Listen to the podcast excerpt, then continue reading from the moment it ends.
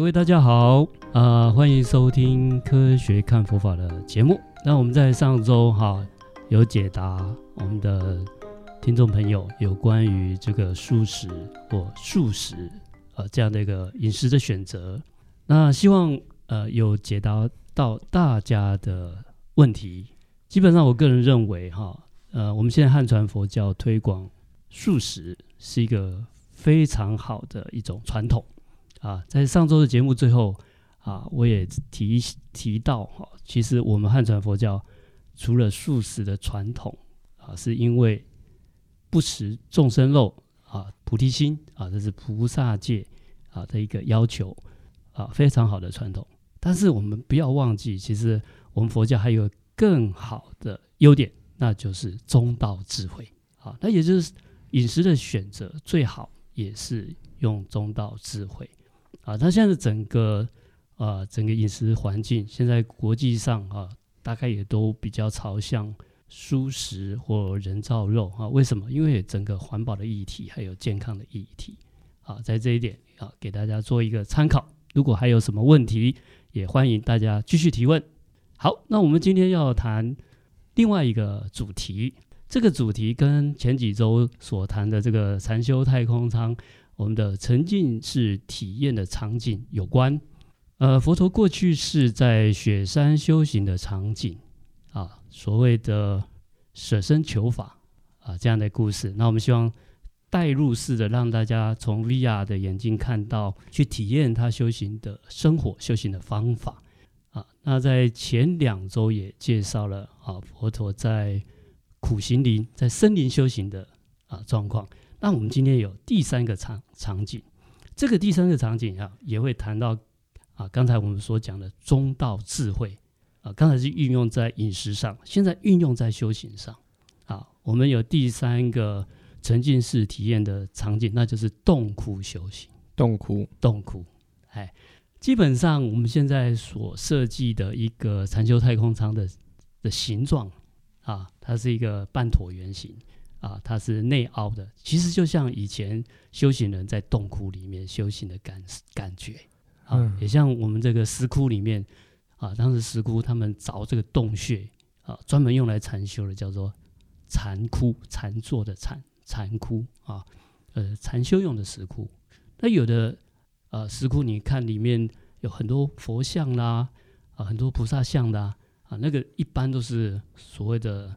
啊，是功德窟或者是造像窟，它是在讲佛教教义故事的。啊，如果禅窟的话，哈，其实它外形就像我们的啊禅修太空舱一样啊，就是一个容纳我们禅坐的一个空间，它也有点包覆啊，包覆式这样的，让我们比较不会受到外界的干扰。那我们今天早上哈，刚好。啊，有一家音响公司啊，他为我们这个禅修太空舱设计了这个专用的音箱。将来这种沉浸式的体验，除了可以看到啊修行的场景是虚拟实境以外，而更会听到禅修的八维度的音乐。那今天我们测试哈，它至少三个维度的环场音乐是没有问题。是，那刚好放在我们这个禅修太空舱啊啊，那个像。内凹陷的，有点像蛋形的这样的一个啊，像洞穴，声音的环场的效果非常的好。好，现在在加工当中啊，希望赶快能够完成。呃，我们的第二型的禅修太空舱哈，这个礼拜应该就会完成啊，那我们就可以让它上到二楼的定位。哎，我们的听众朋友在开玩笑说哈，既然是高科技的禅修太空舱哈，怎么会搬不上二楼呢？好，你用火箭发射上去就好。好，但是我们现在啊，需要在做第二型，可以分解式的、拆解式的啊。那应该这礼拜就会就位。那这样子，我们的眼耳鼻舌身意就会沉浸式在体验啊这种修行的感觉啊，让大家能够很快的啊有身心稳定，还有清安的体验。从这个呃基础的训练啊，再接加上就是让大家啊可以。接引到我们传统的禅修教学，所谓的洞窟的体验啊，我们最主要要讲啊，释迦牟尼佛在苦行林，那在苦行林在修行的时候，所谓的苦行哈，它是一个比较极端的修行方式。嗯，也就是不吃不喝。佛陀当时是日食一素啊，他一天啊只吃一颗粟米。那一颗粟米哈、其实我们这样开玩笑讲，塞牙缝都不够。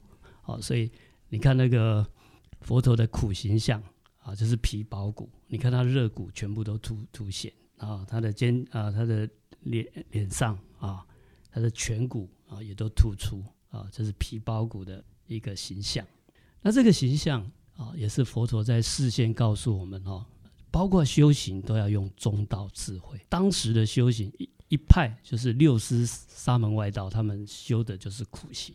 那你看很多现在瑜嗯这个瑜伽的修行，跟当时的沙门外道都有关系啊，睡钉床的、裸身的啦，啊，他们长时间金鸡独立的啦，啊，倒立的啦，啊，各种修行方法，不吃不喝的啦，呃，有各式各样的啊，基本上就让自己啊认为受苦，因为印度人、雅利安人啊，他们对苦的感受。比较深刻，可能他们是游牧民族，居无定所。嗯啊，从中亚一直迁徙到呃南亚次大陆、印度这个半岛啊，生活已经开始稳定。但是他们民族里面对这种生死的呃苦痛非常深刻，所以他们都想解脱。有一种解脱的方法啊，就认为吃苦给了苦。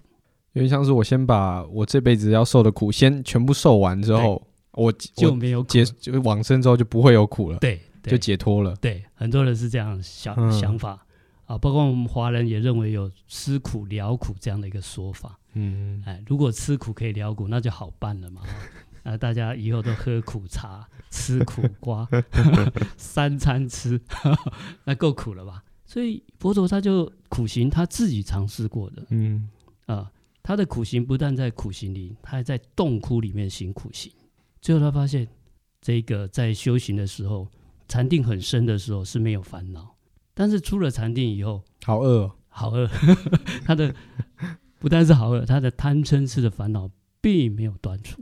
而而且心中有一个质疑，就是我做了这么多，受了这么多的苦，为什么一点感觉都没有？是，怎么还没有断苦？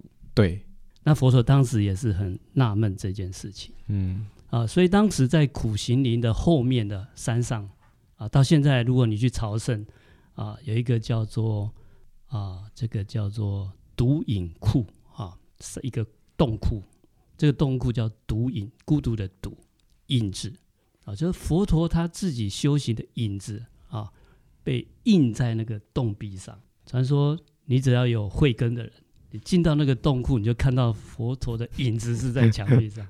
啊，那我个人大概没有那个慧根，好，不过他现在，呃，他们那个，呃，这个所谓的遗址圣地的管理单位，啊，他就很体贴，他就直接在那边塑了一个佛的苦行像，所以你进去一定看得到，啊，不管你的慧根怎么样，你一定可以看到佛陀的像，他的影子，嗯，像都看得到，而且是他的苦行像，苦行像。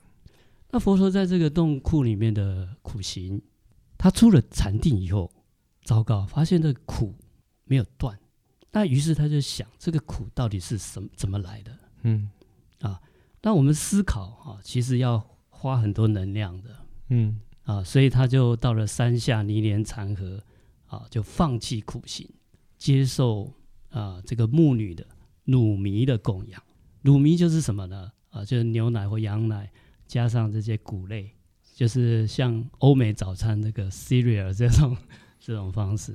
啊，吃了有营养，佛陀就开始打坐。啊，他才发现哦，被他体悟到，原来这个苦的来源是因为烦恼跟执着，所谓的无明，无明啊，就是不明了，他才体体体悟到所谓的苦苦地是什么来的，是极地。极地就是我们烦恼执着的累积聚集，所以造成的苦。所以不是直接吃苦去了苦，而是要断集，要解苦啊！哎，对，要把它解开，就是你的来源啊，嗯，这是因果关系嘛。你的苦的来源就是烦恼跟执着，那你去对付苦没有用，你要对付的是烦恼执着，这才是它的根。有有点像是我我生我生活在一个穷困的家庭，是。我从小到大吃不好穿不暖，对。我每天都在受苦受难，是。嗯，但是我如果真的要改善这件事情，可能就是我要奋发向上，是，我去解决我们家里贫困的原因。是的，没错，你可能要有生活的技能，你有家庭经济的收入，对，你才能够解决贫苦的问题，而不是吃的更少，而不是吃的更少。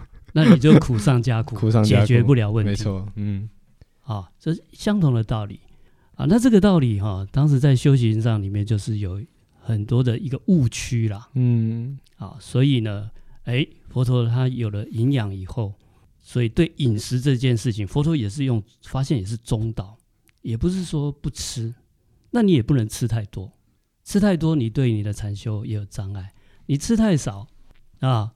那你的能量营养不够，你也没有办法修行。嗯，啊，所以饮食这件事情，包括我们上周所讨论的素食这件事情，其实都是要用中道智慧来去做抉择。嗯，那修行也是一样，他当时在洞窟里面修行啊，就一直发现没有办法断苦啊。等到他有营养、有体力的时候，他好好去思考，才发现原来痛苦的来源。是因为烦恼执着的累积聚集，所以该下手处是怎么样去除烦恼执着啊？所以四圣谛：苦谛、集谛、灭谛、道谛。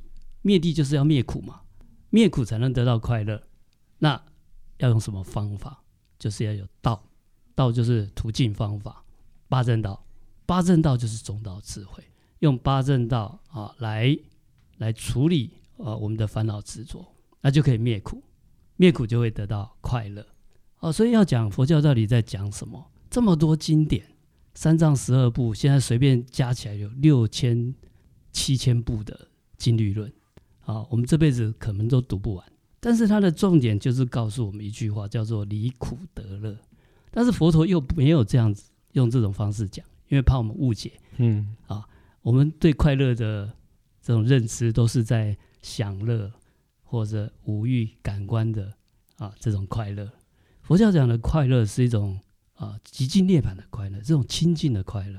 这种快乐只有把你的苦全部断掉。那你苦要断掉，是苦的原因要断掉。苦是果，你要断苦的因，就是无明，就是烦恼，就是执着。嗯，那你断完以后，剩下就是就近永恒的快乐。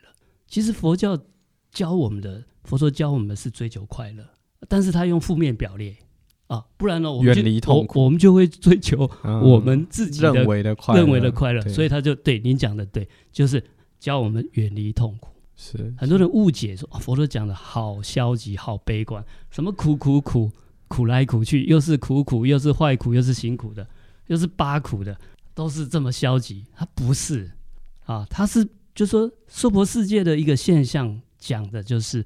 它的实际的面貌，虽然苦多苦多乐呃苦乐参半，但是苦多乐少，嗯，包括我们的快乐都要付出很大的代价啊、呃。现在以什么为快乐？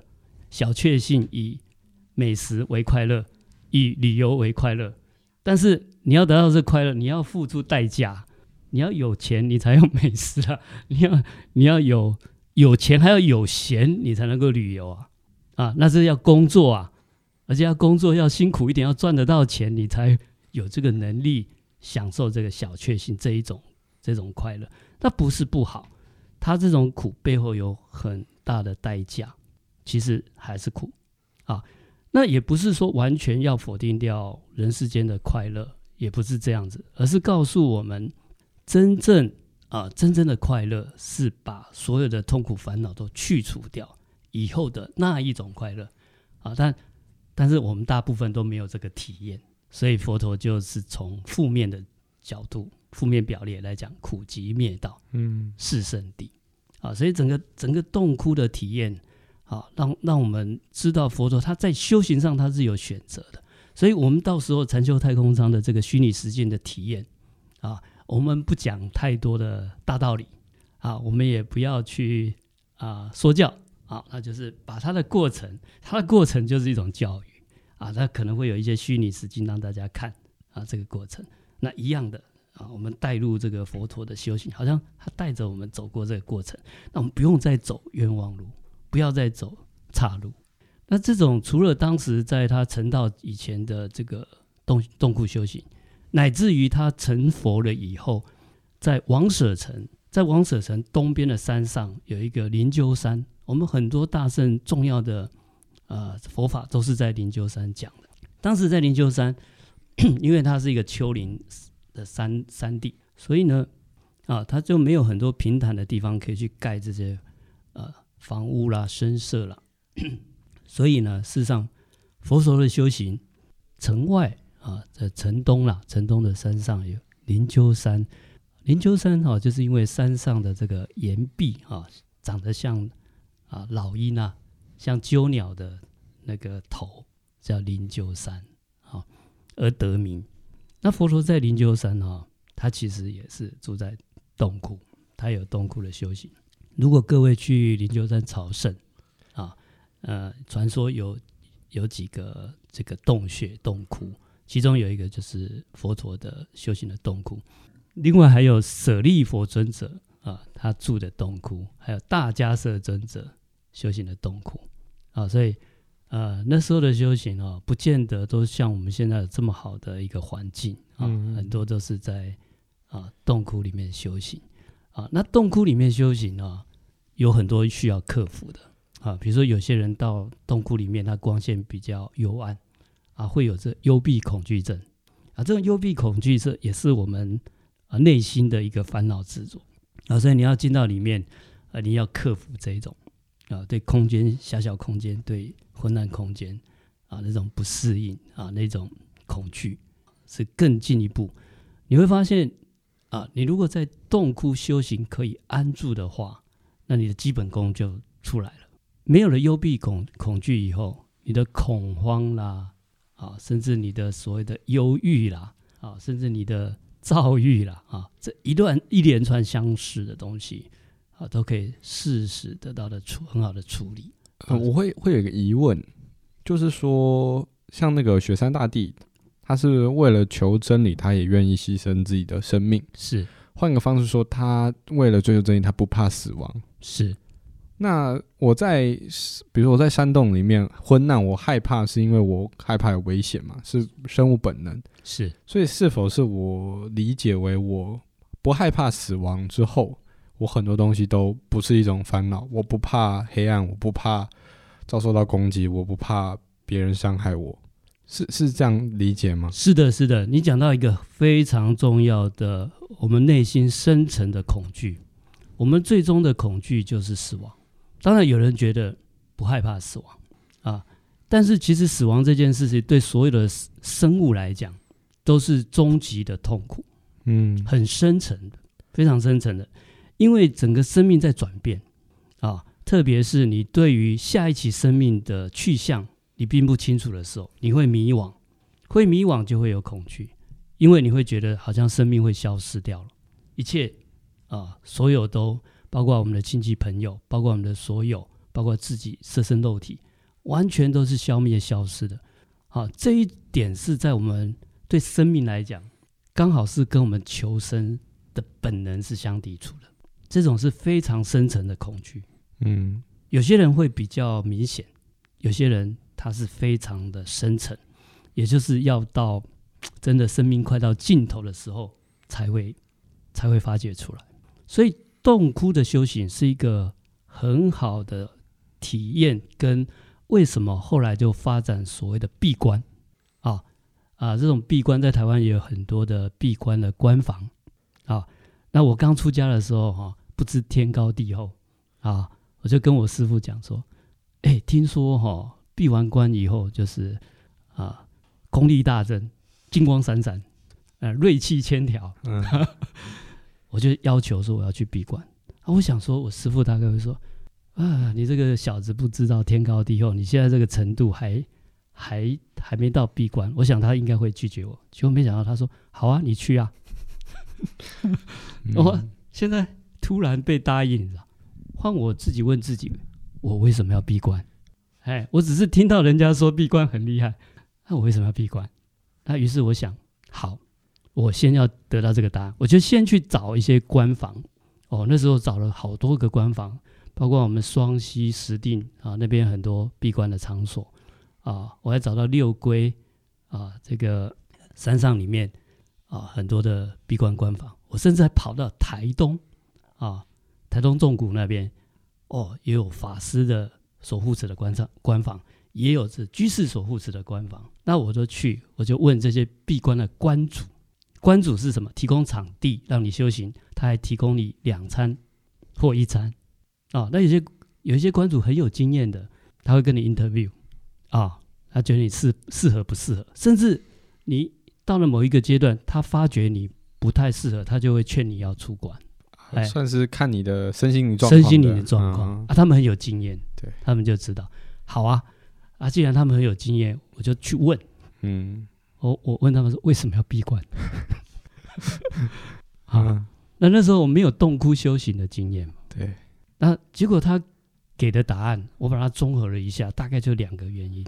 第一个，修行碰到瓶颈的时候啊，再来做像洞窟修行，再来做闭关这一种有瓶颈没办法突破，专心思考，要专心要突破的时候。嗯。